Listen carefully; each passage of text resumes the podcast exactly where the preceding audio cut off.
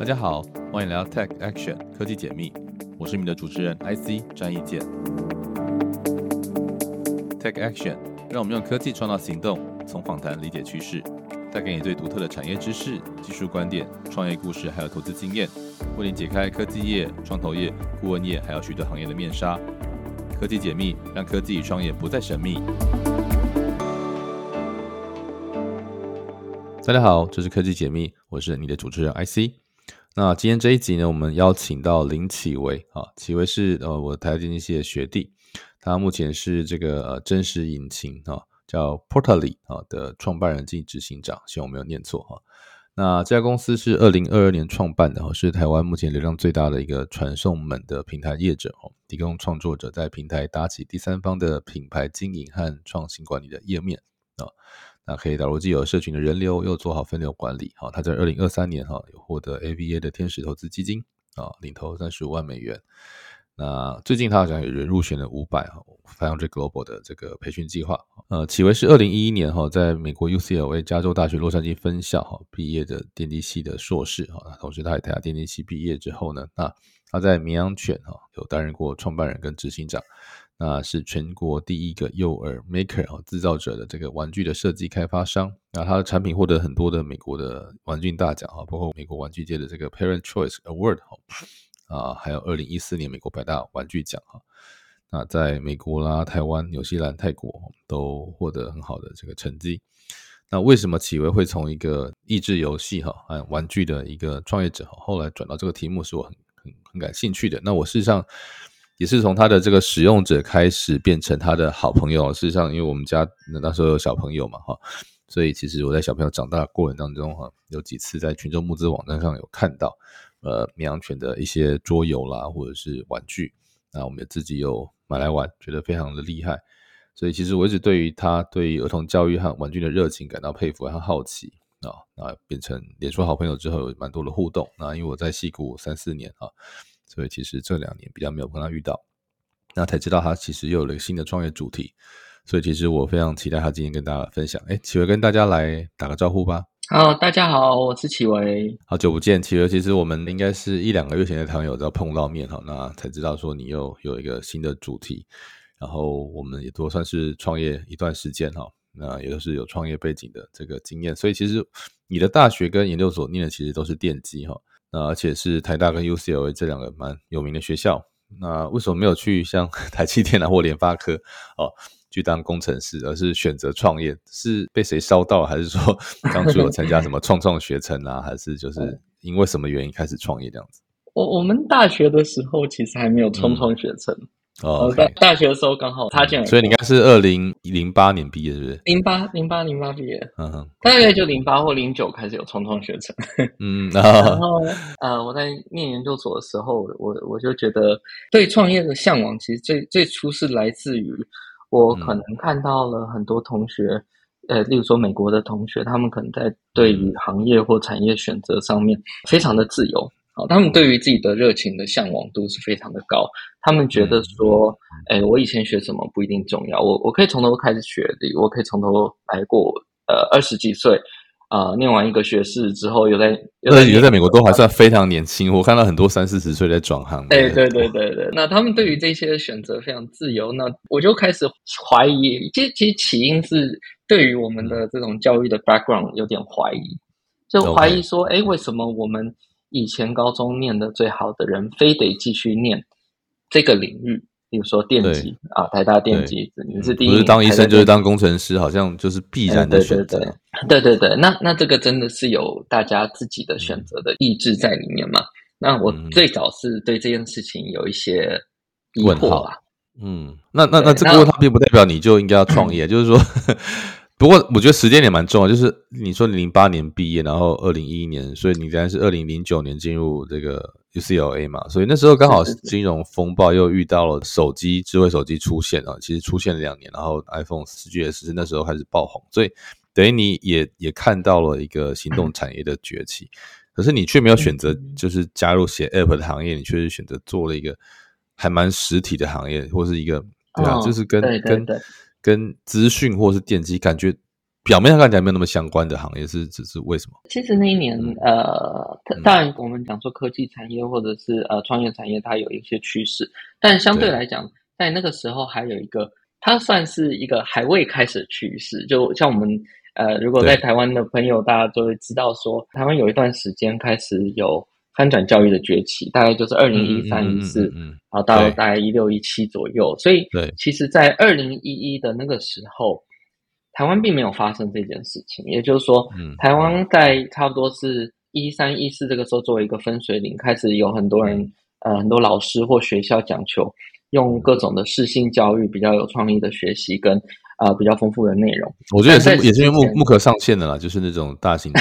同步同步线上有有是是是有非常大的影响的。但在那个之前，其实台湾在各方面还是非常的保守，对于呃可能求学的想象。所以，呃，当时抱持的一个想法就是，我就是这一个环境之下，我不能说受害者啦，但就是说受受到这个影响的人。嗯，也就是说，如果我们要直接相关者，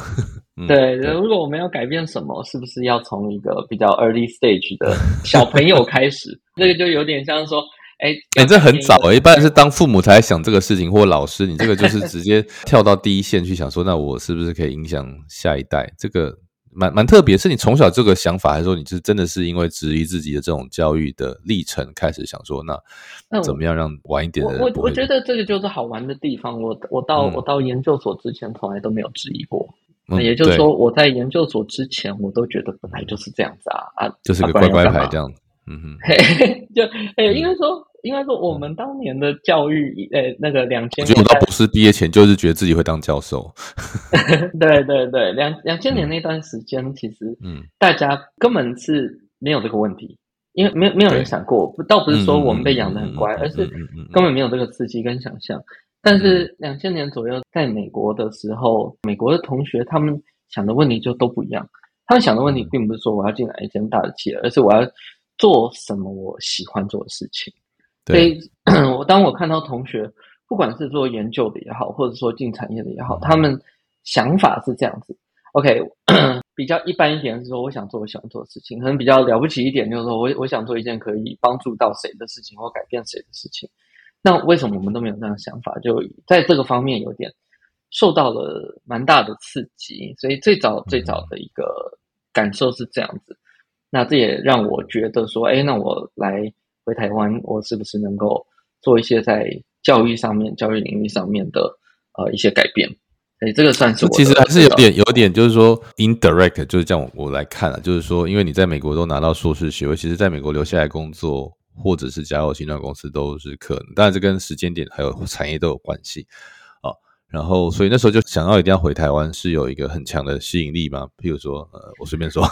呃，女朋友啦或家人啦，还是说就是你自己很想回台湾？那另外就是说，你刚才讲就是说，哎，想要提出一个对自己的教育环境跟这个背景的一个问号，那怎么样导引你？就像你这样讲，就是，诶，他还是有很多，比如说做教育产业相关的，可是你却没有选择那么直接的教育，而是说去做玩具。呃，或是这个益智游戏，这个这条路我觉得蛮蛮独特的，因为其实我相信我看到很少数这样的案例，很厉害的一步，就是说为什么你会那什么事情启发了你去想要做玩具这样子？哦，就第一个是为什么回台湾，第二个为什么想在台湾做玩具这个创业？嗯，回台湾的原因有有蛮蛮多个原因的啊。那第一个是我认为为什么我我不去先去工作？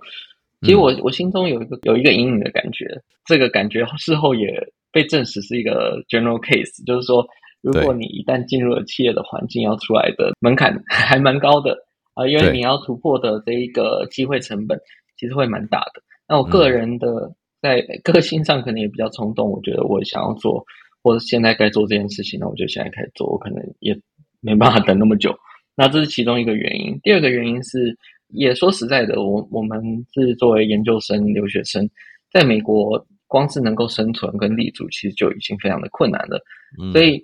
在美国基本上我们没有身份跟没有资源，然后也没有人脉，其实要开始什么事情都是非常的困难的。嗯嗯，那那那个也是我当时选择回来台湾。虽然回来台湾整体来说整个环境资源是比较少的，但对个人来说是一个比较能够开始的起跑点。嗯嗯嗯，对。那什么启发你做玩具这件事情？OK，因为我们其实最早不是做玩具，我们最早是在办一些比较像课程以外的活动，跟有点像教育主题的课程。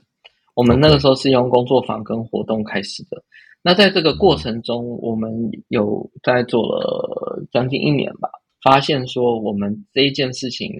以人力为核心的事情是没办法 scalable。嗯，也就是说，我必须要本人在这边，本人在场，或因为人要 training，人要人人要形成组织，它其实不见得你花十倍的时间就会变成十倍的力量。就是说，对啊，也也很难用资本去去去把它扩张。没错，没错。那那在个人特质上面的话，如果我今天要做的事情是比较有想法跟创意的事情，我要能够复制给其他的伙伴或者是员工来执行，其实他就没有办法达到我们想要达到的。这样的目的啊，或者说这个可能要花的时间会变得非常的长，所以我们后来发现这件事情刚好有一个契机，就是了解到说，其实那那个时候国外有呃美国有推出几家新创，而那几家新创现在大部分都不在，那他们做的就是一个比较像是创意学习的教具组，那这样的概念其实在那个时候在二零一二一三年就已经有了，所以我们当时把这个概念。跟我们的呃教学的理念结合起来，变成我们的最早的教教具教材的产品。所以最早的版本是有点，这也就是 Pivot，就像就像 Flickr 当时这种做游戏，但游戏不成功，把项目变成了产品一样。啊，所以你们等于是吧？对，你们你们是发现说哇，在这个教学的过程当中，你们的教具很受欢迎，而且就是你们因为了解了教学的需求，也看到了这个教具的潜力，所以就哎。把教具慢慢变得更好玩，然后或者是更家庭和这个一般人可以使用，这是一个蛮独特的。你这样讲，而且可以规模化。可是对来说，就是一个也是毫无经验嘛，对不对？哎，是你当以前有家当家教或是辅导老师吗？就怎么会就直接去开课呢？这也蛮厉害的。呃，开课这件事情就是就是我们就变成是从头开始学习。所以在这整个创业经验三号就是一个我从头开始学习学习的过程。那学习到了一个阶段之后，我才有办法去产生我后面这个产品教材的内容。不然的话，我只能够产生一个教材的对实体，但它是没有内容的。所以我们需要更重视的是它的内容，它到底传达什么样的理念？是一个呃亲子的亲子的互动学习的东西，还是一个玩具，还是一个课堂上的教材？我们我们就必须要去。确认我们的定位。OK，那你们团队其实我记得蛮年轻的，应该都是未婚单身，对不对？当时做这件事情的时候，我们那个时候大概是二六二七岁左右，然后我们都不是家长。我们那个时候对啊对啊，能够做这件事情的原因，是因为我们在这个活动的期间，我们大量接触很多的家长跟老师。嗯哼，那因为我们我们开的课程全部都是亲子一起参与的，对，所以我们也去了解家长对于这些。啊，教育的实作的想象，还有他们的期待，他们想要得到获得什么？台湾的家长可能，我举一些例子，例如说家庭空间有限啊，可能家长陪伴小孩的时间有限啊，呃，门槛不能太高，因为台湾家长可能不像是欧美的 DIY 的能力那么强啊，等等的，我们就要了解说我们的这个观众群的 persona，那。在在这个过程中，我们就建立了信心，我们就开始做我们的教材教具的产品。所以从教材教具产品，哎，你们当初的 co-founder 有几位？然后你们怎么能够在这么短的时间，就是应该是一一三年创业嘛，对不对？嗯，我其实就回台湾一一年回台湾就开始创业，那到一三年之后开始做教具教材的这个内容。那你们却在一年之内就就拿了很多奖，我觉得蛮厉害，就是说拿到像美国 Parent Choice。呃，award 啊，或者是百大玩具，这是你你们自己有想到吗？还是说你们也是很意外，居然就这么拿？然后是因为你们申请就上了，是有人推荐或什么，还是消费者的一个普查？就怎么怎么样让你们得到奖？我们其实希望说，我们的呃产品有点像是在教育的领域里面，很多事情就讲求权威嘛，想要权威。你今天宣称说这个东西好玩，或者是有知识价值，那。距离大家认可，这是有蛮长一段距离。那有一种方式就是说，可能请代言人啊，那那这是一种权威性的方式，或打很大量的广告。那我们当时想要建立权威的一个方式，就是我们看到有这样子的奖项，那它的主轴这几个奖项主轴都是主打说，不是只有好玩，那它背后的意义是什么？所以基于这个，我们就把我们的产品整套翻译成英文，然后我们就把产品寄过去，让他们知道说，哎，这个东西它跟其他东西它有什么样的不同，传递的价值或意义是什么？那这些奖项确实在美国当地，他们评选的时候是会把这些产品寄给几个家庭进行盲测，就他们有那种委员会制度的家庭进行盲测，他们就家长带小朋友玩，然后他们就会写写评分回馈。然后，所以在这个过程之后呢，我们后来就得奖，其实是非常的意外的一件事情。因为参与这个奖项的当年，我记得也有乐高，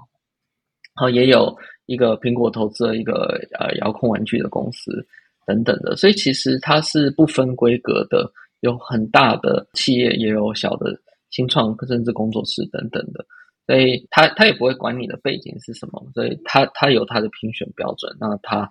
实际经过这个测试之后，依据这个评选标准再给分。翻成英文，我觉得其实玩具也好，教育也好，其实它应该跟文化或制度有蛮大的关联。可是你们这样翻过去，没有遇到什么样市场的阻碍，或者是其实美国消费者接受度跟台湾也很高。我认为有一个很大的原因，是因为我们那个时候 focus 的对象是年龄层比较低的。所以如果说今天 到国小、国中这样子的年纪的话，那可能这个文化知识内涵。变变得比较大量了之后，那这个文化差异就会产生。嗯，但是比较幼龄的学龄前的，其实就比较 based on concept，例如说小朋友的认知学习，嗯，他他的能力的发展，呃呃，创作动手能力等等的，其实这个没有分没有分什么国界上的差异。嗯嗯嗯嗯，同意。对，就是我，我现在想起来也是，的确，三岁、五岁以前的玩具，其实全球几乎都通用的。但是，呃，你们在这个创业大概六七年的时间，那呃，也做了很多次群众募资。那我记得你们好几次的成绩都很不错，有没有分享一下？是因为你觉得产品本身够优秀，还是说其实你们在行销上也下了什么样的苦功？呃，这个群众募资其实呃，真的有开始做的比较成功，是当我们把教具。转型变成桌游，所以这又算是一次的 pivot。嗯，对，呃，也就是说，我们把呃桌游跟教具的理念是融合在一起，但是它是有一个呃有一个规则跟游戏性、操作性等等的这样子的内容。嗯，那当时这样子的内容呃放进群众募资，最早其实我们不是为了群众募资而规划，是我们二零一四年的时候推出一个呃叫台湾特有种的游戏。那这款游戏我们放在网络上，当时呃就贴一篇文放在 Facebook 上面，然后有非常大量的回响跟分享。那这个人气让我们感觉到，哎，是不是我们可以尝试看看用群众募资的方式去宣传跟销售它？所以也因为这个人气，我们赶快在一个礼拜之内赶快建了表单。赶快，那个时候是跟 Fine V 合作，跟 Fine V 提出我要申请上架，然后赶快录了一个很简单的内容，然后等等的，啊，赶快准备，就需大概在两两个礼拜的时候就上上线。所以当时的第一次的群众募资是一个很仓促的，啊，是因为需求而诞生的一个 campaign。那后来越做越顺了，其实应该也知道很多诀窍。要不要聊一下？其实你们做到后来，就印象最深的是哪一次的募资？嗯，其实很多次的群众募资印印象都很深刻，因为对我们来说，就是呃，每一次群众募资，我们就需要去寻找我们想要传递的价值，还有这个观众群。以台湾观众来说的话，他跟我们的连接。那所以说，我们一开始有过这个台湾的主题，然后我们后来。有一次是做一个数学呃数理方面的主题，那那个时候是跟呃数感实验室的那一位老师对合作，嗯，对对对，那那个是二零一六年的事情，那那一款真的非常的受欢迎，台湾有可能呃上百间的学校的老师都有参与团购啊，甚至开团一一个团可能就是三十间五十间学校在团这样子的量体。那这个印象最深刻的点是在于说，我们把同样的 campaign 拿到国外进行群众募资的时候，效果真的非常非常的差。了解，所以其实也不是每次都非常成功的哈。那怎么样的一个转折让你决定从离？你应该还没有离开绵羊犬，因为绵羊犬应该只是就是它变成 auto pilot 嘛，是不是？呃，绵羊犬现在是呃停止营运的状态。现在，但是我看还是有些旧产品在，就是说以前的产品还是有在像持续销售，还是说就是授权给亲子天下去？哦，OK，公司的状态是停止营运的。那但产品在两年前我们就把它总代理、总经销交给亲子天下。去持续的销售跟推广，会这么做原因是因为想要创新的题目，还是说看到这个公司或这个主题有一些限制，或者离你想要做事情还有一段距离，所以想要再创一个不同的题目？嗯，OK，大概在二零二零到二零二一年期间呐，就是那个时候在疫疫情的初期到中期的时候，产业的方式有非常巨大改变，因为我们当时有一部分是在国际上参展。然后跟国外的业者交流，然后很多 deal 也都谈妥了。那一遇到疫情呢，所有实体产品通通都停摆，也就是说，原本的订单全部都取消，因为大家都有各自的库存。那所有的商业行为通通取消，物价变超贵，运费变超贵。所以在实体产品上面，我们就做了很多的的反思，就是说，哎，这个世界。对于实体产品的这件事情，它的流通性或它的接纳性是不是跟以往一样高？那这个是第一个我们想到的问题，因为我们是直接冲击到我们的成本结构。第二个我想到的问题是，呃，在当时几次的国际群众募资之后，我发现大概极限差不多到这边了。也就是说，最终呢，就像 IC 前面讲的，最终呢跟文化力。会有关系，我们最终好像没办法真的跨越到这些欧美市场的核心，因为他们有他们的 taste，他们有他们的 developer community，他们的开发者社群。那这一些群体，我们终究是外部的人，所以我们能够接触到的其实非常的有限，所以这也是限制了我们。比如说，最终能够做到最好，就是在亚洲那局部的。往欧美去，但是我们终究没办法成为他们那个环境中的大品牌。那看到了这个天花板之后，我就觉得说，哎，好像在成长跟可以努力的空间是比较有限。了解。那那为什么选择现在这个主题呢？我们的当时其实现在这个主题是一个 pivot 的结果，其实中间还有一个主题啊，中间这个主题是我们基于我有多有的从企划到。执行到到制作完成这样的能力，我们想要做一套一个游戏开发的系统。我们想把这个制作的流程变成一个系统化流程，也就是说，今天有任何的 IP 或者是创作的内容进来，input 这个 IP 跟它的一些图像设计等等的 output 出来是一个所有的系列产品。那我我们想要做一个这样子的。一套趋向于半自动化的系统，那也包含生产啊、制造啊、行销啊、群众募资等等的。那中间我们有执行过这件事情，那我们就是跟几个台湾的知名的 IP 合作，那也有不错的成绩。那这个合作对象也有包含亲子天下，他们有一个有一款达克比的 IP，还有一个是魔法阿妈，还有图文插画的话，就是有一个叫无所事事小海豹这样的 IP。所以我们有跟好几个这样子的呃创作者或者是 IP 合作，然后产出一些呃桌游的周边产品，然后销售的也不错。那从这边开始到现在的 Portal 里，它中间的转换呢，是因为我们发现市场的需求，也就是说这些 IP 好很多 IP 或个人创作者，他是不是需要更多的帮他们变现的管道，还是其实？他们需要更多的，有点像他们品牌管理的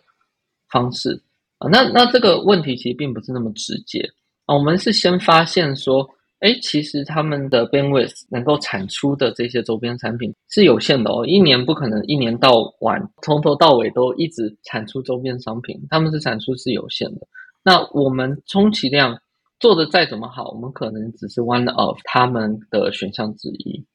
啊，所以说我们我们想要帮 IP 先从台湾，可能想要再做国际的等等的，我们想要让 IP 变成实体化、产品化的这个过程，其实并不如我们想的需求那么大。但是我们有一天就发现一件事情：我每次在谈合作的时候，为什么这些创作者他都没有任何的关于他的介绍？他都是叫我们进他的脸书跟 IG 去看他的介绍，他个人的所有的经历都是社群的贴文。但社群贴文我们都知道是一个非常非常不好去了解一个人的过去的。他他可以了解现在当下这个 moment，但是他没有办法去了解他过去的经历跟是不是有做过很突出的表现。那我们就回头问他为什么不做这件事情？那答案差不多就是没时间。啊，没时间，我我忙着跟我的社群的粉丝互动，我忙着赚钱，我忙这两件事情就饱了。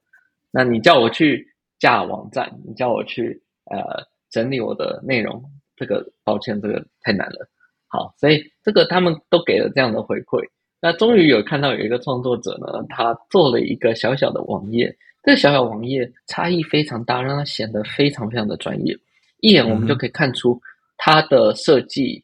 的内容，它服务的内容，它叶片的内容包含些什么？我们一眼就可以很清楚了解它的特性跟 persona。所以这个时候，我们就突然有个想法，就说是不是大家都会需要这样子的一个小工具？那我们也经过了大概四五个月的 prototyping，然后就找几个创作者开始聊，你喜不喜欢这个东西？为什么会喜欢？那它可以帮助你做做到什么？那你对他有什么期待？好，等等的问题。那我们给他的第一天，他就把它放到他的社群上，因为他觉得真的很有帮助。所以这几位全部都是给他的第一天，他就把它放上去了。那我们就发现说，哦，原来这个需求是存在的。那这个大概就是去年三月左右的事情。所以去年三月左右，我们就 launch 了这个 Portal 里的 beta 的第一个版本。那到了四月。呃，三月大概几十个用户啊，一二十个用户开始。到了四月的时候，我们用户大概是可能到了一两百个、两三百个用户。那到五月的时候，我们就大概超过一千个用户啊。所以这个中间的转换是这样子。那五月的时候，我们就彻底决定，我们就不要再做左右了。所以其实你也花了蛮长的时间去寻找这个商业模式，还有，哎，那你们是怎么跟北美的客户，或是跟你们过去？销售玩具或游戏的时候，其实有接触过的有重叠吗？还是说，其实你们怎么去开始看这个国际市场这件事？虽然你们过去有经验，可是那个销售的品相毕竟差异蛮大。你们怎么去克服跨国这一块？跨国的呃用户，我觉得不同产业差异非常的大。我我用一个例子来讲好了。假设今天是比较偏向社群导向的，偏向社群导向的，它其实 regional 的程度相对是比较低的。除非是某一个特定国家，例如说台湾，可能就是台湾；日本可能就是日本。可是当台湾有任何的创作者或者是这种自媒体品牌，它的目标就是要打向国际，它就没有分说今天是哪一个国家，它的所谓的国际就是一包。所以在社群上就很特别，就是你要么你就是地方，就单一国家或单一语系；要么你就是不分国家。所以这个不是变成说不是我们去哪一个地方落地的问题，而是我们去打哪一个族群的问题。我举一个例子来说，我们可能一开始我们锁定跨国籍的限制比较低的，例如说图文插画家。那因为图文插画家他他可能是一个风格特色，它并不是一个人种或语言的内容，它可能是视觉的风格。诶，那视觉风格刚好跟我们的产品。呈现出的样貌会吻合，所以我们那个时候就有一段时间，就是看到我们喜欢的创作者，我们就传私讯给他，嗯，或者是我们就发 email 给他邀请。那这样子也有来一些初期的用户，然后后来我们又用一些别的方式去找到可能比较大量的创作者名单，例如说这些人可能是来自于哪一个平台的用户，那我们就发信给他，跟他说。哎，你们如果说觉得自己有一个 landing page 或有一个 profile page，那这个我们会是一个很好的工具啊。那所以有蛮多的用户就是从这边过来的。其实他都这些就会很偏向是冷开发的一个过程。嗯，你觉得目前为止这个平台，它在我们是上次在实体碰面也有聊过，就是说在亚洲跟在欧美的进展，或者它目前的拥挤状况可能不太一样。那你们是怎么看待这件事情的？我觉得面对竞争或者是产品拥挤啊，其实非常非常重要的还是要拉回到产品定位。也就是说，今天其他人假设有很广大的流传特定的某几个产品。但是这些产品，它满足的是最基本的需求，还是他们核心想达成的目标？啊，那例如说，像如果只是放连接的页面，它可能就是放很多连接，但是每一个连接呢，代表的转换率其实是非常低的，因为它没有任何的 context 在里面。那如果我们要做的目的是很好的 conversion，我们就必须克服这个问题，我们要让我们的转换率是比他们更高的。那所以说，我们要面对不同的产品竞争，我们其实我们要跳脱我们在跟他竞争这件事情，我们要 focus 在我们定位跟价值差异到底是什么。那这个怎么找出来？其实就是我们回头看我们现在的用户喜欢我们的点是什么，他们就会告诉我们，我们会选择你这个品牌，而不是比你们更早的那几家，或者说。广为流传的那几家，原因是因为哪些原因？那这些原因综合起来，我们可能就会得到一个结论，就是带给他们最大的价值是什么？我们就会找出那一两个价值，然后再把它发挥到更极致。这就是我们现在要做的事情。嗯，听起来非常令人期待。那你们在二零二三年今年初后有拿到 AVA 的投资，要不跟大家聊聊你们怎么去看待？你们上一次创业应该是没有对创的募资的嘛？我想，然后那这一次为什么从这个 AVA 开始，AVA Angels，然后变成你们的第一波投资？嗯嗯，因为我们这一次在像这样这样子一个项目，它是非常的小型工具，但是又很讲求 scalable，用目标 scalable 目标又很明确。所以像这样子的呃题目，其实，在募资上面相对有利而且必要。所以我们去年大概从七八月就开始跟不同的创投谈。那一开始谈的时候，也不太知道怎么样去展现自己的优势。但是随着我们的 traction 起来的时候，我们就比较能够跟他们有自信的说：，哎，为什么用户喜欢我们？那创投可能会说其他竞品呢？那我们就会有信心说，因为某些原因，他们选择我们而不选择其他的竞品。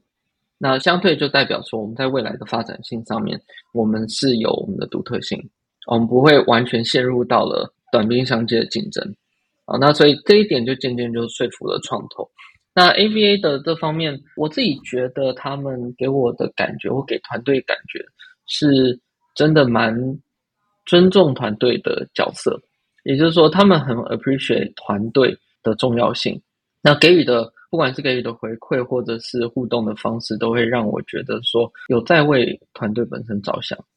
好，那那我觉得这一件事情是蛮不错的，因为其实以台湾来说，因为台湾的整个创投的环境没有那么的健全，所以说有时候就变成，哎，团队必须要很。很辛苦，或甚至有一些团队有点卑微的在在寻找资源资金。那在这样的环境之下，A B A 都还愿意对我们是保持一种比较平行的角色，比较友善的角色。我觉得这个非常难能可贵。那你们？最近也入选了非常多 global 的，是是培训计划还是加入去团队？那你们感觉有你有蛮多收获，要不要跟大家聊聊？你目前虽然还没有结束，但是在这过去这这一段时间，你觉得它跟一般你接触台湾的 VC 或是这个 Startup 有什么不一样？好，首先我加入呃 Five Hundred Global 的原因，其实因为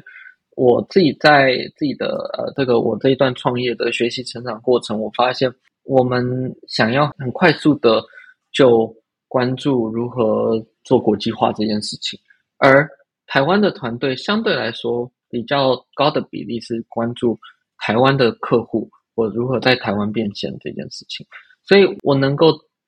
获取的啊，不管是同台的交流或者是环境的养分是相对有限的，所以我想说要想办法去找到类似 Five Hundred Global 这样子比较国际性质的资源，所以我进去之后，我的感觉就是说，因为他们的培训是请很专业的国际的呃这种可能新创或企业级的老师来上课。那这个上课呢，包含有上课讲座部分，包含有工作坊部分，包含有一些 pitch 的练习。那这个过程就发现说，原来我对于自己所知是非常的有限的。例如说，我们以前都把我们开发的 feature，对，以为 feature 等同于价值，feature 等同于 value 啊，但是 feature 它是一个 neutral 的东西，它就只是一一个程式或一个。可以操作的一个界面或者是一个功能，但是真正的价值是我们的用户，他透过这个操作，他觉得他得到什么好处，那个好处才是价值，而且不是我觉得他得到的好处，是他觉得。我开始就往这个方向去思考，那我觉得这是一个非常重要的点，非常非常大的这个转变。那这一件事情。最重要的一件事就是说，就像 IC 刚提到，未来我们越往更大的、更广泛的呃国际的群众去挖，我们就会发现，我们越需要知道我们能够给他们的价值，因为我们面对的是更多的未知，我们不知道他在意的东西，我们不知道他使用的竞品，我们对他们是更不了解的，所以，我们如果对于自己的价值没有。掌握那么精准的话，其实对他们来说，他们没有任何想要使用的动机。大概目前想到的那个 Five Hundred Global 一个很很大的给我们的价值感，大概是这是一个多久的计划？然后你们会需要到美国做 demo 吗？就做做这个 demo demo。我们这个上述讲这个计划，它是一个一周的，一周很密集的哦，密密集培训，然后后面会有三个月的这个类似 mentor 时间。然后 mentor 时间之后，预计也有可能会选团队投资，或者是到美国去培训。那在这个就是在更后面的事情了。了解，我觉得其实启维今天那个聊的非常的呃，我觉得非常诚恳哈。从他当初怎么样从一个电机领域的毕业生哈，然后因为想要改变啊。下一代的教育，或是教育的主题，他们从教学切入了教具，从教具切入了玩具到桌游，然后也得到很不错的回响跟群众募资的这个经验。那在六七年之后，诶，他觉得是一个呃机会，也会是一个自己想要重新做一个自己想要的题目啊，然后也看到了市场上的需求，那有了现在这一个啊做传送门平台的这个主题。那我觉得很棒的是，他们除了得到台湾天使投资的一个俱乐部叫 AVA 好的投资之外，也最近参加了五百好非常 global 的一个培训。那我觉得奇微也很完，我觉得非常完整的哈，去让大家看到、听到说他怎么去一步一步摸索。哎，最后你要不要跟大家聊一下？你觉得你创业这么多年，已经应该已经二零一一一年到现在哇，十几年对对，很创业老兵，虽然年纪并不是很大，那。哎，你有教 AMA 吗？没有，没有，我没有教。没有，哎，你反正台湾有几个创业社群啊，包括 a b r o s 包括 AMA 哈。那呃，那你其实应该比较就是呃，自己的都在做自己想做的事情，但是应该也遇到蛮多不同呃年纪，但是创业时间可能也超过一段时间的创业者。你自己觉得这十年或者是十几年，你做对了什么事情？然后什么事情你觉得可以？呃，如果让你重来，可能会有不同的选择。嗯，我我认为我做这件事情就是，呃，最大的一件事情就是我想办法把过去的经验可以不断的累积跟应用。嗯，那例如说，我们现在在帮这些呃个人创作者或者是小品牌自媒体，再加搭建一个跟可能它是一个社群社群媒体的 solution。那这个 solution 其实就跟我过去在熟悉群众集资或社群操作、建立我自己品牌的这样经验。是有非常大的关联的，等于说，我以前我自己需要，你身为 user，你知道他们要什么？对，对我身为 user，甚至是我以前 manual 解决的事情，我现在可以把它系统化，变成他们可以透过更简易的操作去达到的目目标。那这个我觉得这样的累积是啊，这段时间我一直有在试图去找的，就找寻这个连接性、关联性。嗯，那如果说。有什么事情，我觉得可能有点呃，可以可能说后悔，或者是可以再做得更好哦。那我我会觉得这件事情比较大的成分在于，我像我过去这一年多以来，我自己觉得我的步调跟成长速度是非常的快的。那我有时候就会觉得，哎，我以前怎么那么慢？就是以前的速度。我有时候这个事情就是就是就是你要有一段时间的累积，然后到一个学习曲线突然陡峭的阶段，那突然任督二脉打通的感觉，那也有可能是时间点。然后且就是说，对啊，就像你现在遇到五百，那有时候像你当初去 UCLA 被启发一样，我觉得现在也是另外一个，也许就是对啊，重新启发你的一个阶段。那就像我来到戏谷，虽然之前也来到戏谷十几次哈，但是。观光客跟那个 跟在地，然后有没有遇到疫情哦？所以那个看到很多不一样的风景，我觉得其实是蛮我自己心得上面是是收收获很多了。可是我看到很多这边好几年，其实也没有变化太大哈。那可能就是跟你所做的事情有没有很认真的问问题，然后找答案有关系。我觉得我是一直很喜欢问问题的人。我觉得你也是这样的人，就是一个呃很喜欢问为什么，然后去找很很棒的答案的人。对，所以。我觉得今天非常非常谢谢齐伟哈，给我们很完整他自己关于创业的这些年下来，然后包括他怎么去创业开始，怎么切入市场，怎么募，怎么行销，然后怎么打进国际啊，甚至然后得到一些培训计划跟投资人的支持。我非常的呃衷心的期待哈，你们在接下来的发展。也欢迎你们，如果有机会到美国哦来戏谷的时候，我们可以好好的聊聊。那也期待你们接下来在北美还有全世界各地的发展哦。谢谢你今天的这个受邀，谢谢 IC，也谢谢各位听众听完我的故事。那如果对于启维或是对于他现在做，甚至说过去做的题目啊有兴趣啊，多了解、多认识，或是想多认知道的话，呃，也欢迎在我的这个呃科技解密的啊，或是 Doctor IC 的这个粉丝页和留言，或是我们播 Podcast 下面留言。好，那这是我们今天这一集的这个呃科技解密，我们下次再见喽，拜拜。科技解密感谢知识卫星的赞助与协作。知识卫星是台湾线上精品课平台，与各领域顶尖讲师和专业人士合作推出精实的内容，帮助学员有效学习知识和技能，造就改变，透过学习成为更理想的自己。感谢大家收听 The Action 科技解密，每周这个 Podcast 上上架，也会在 Apple Podcast 下留言。有和每一节来宾五星评价，还有留言回馈，科技解密，我们下次见。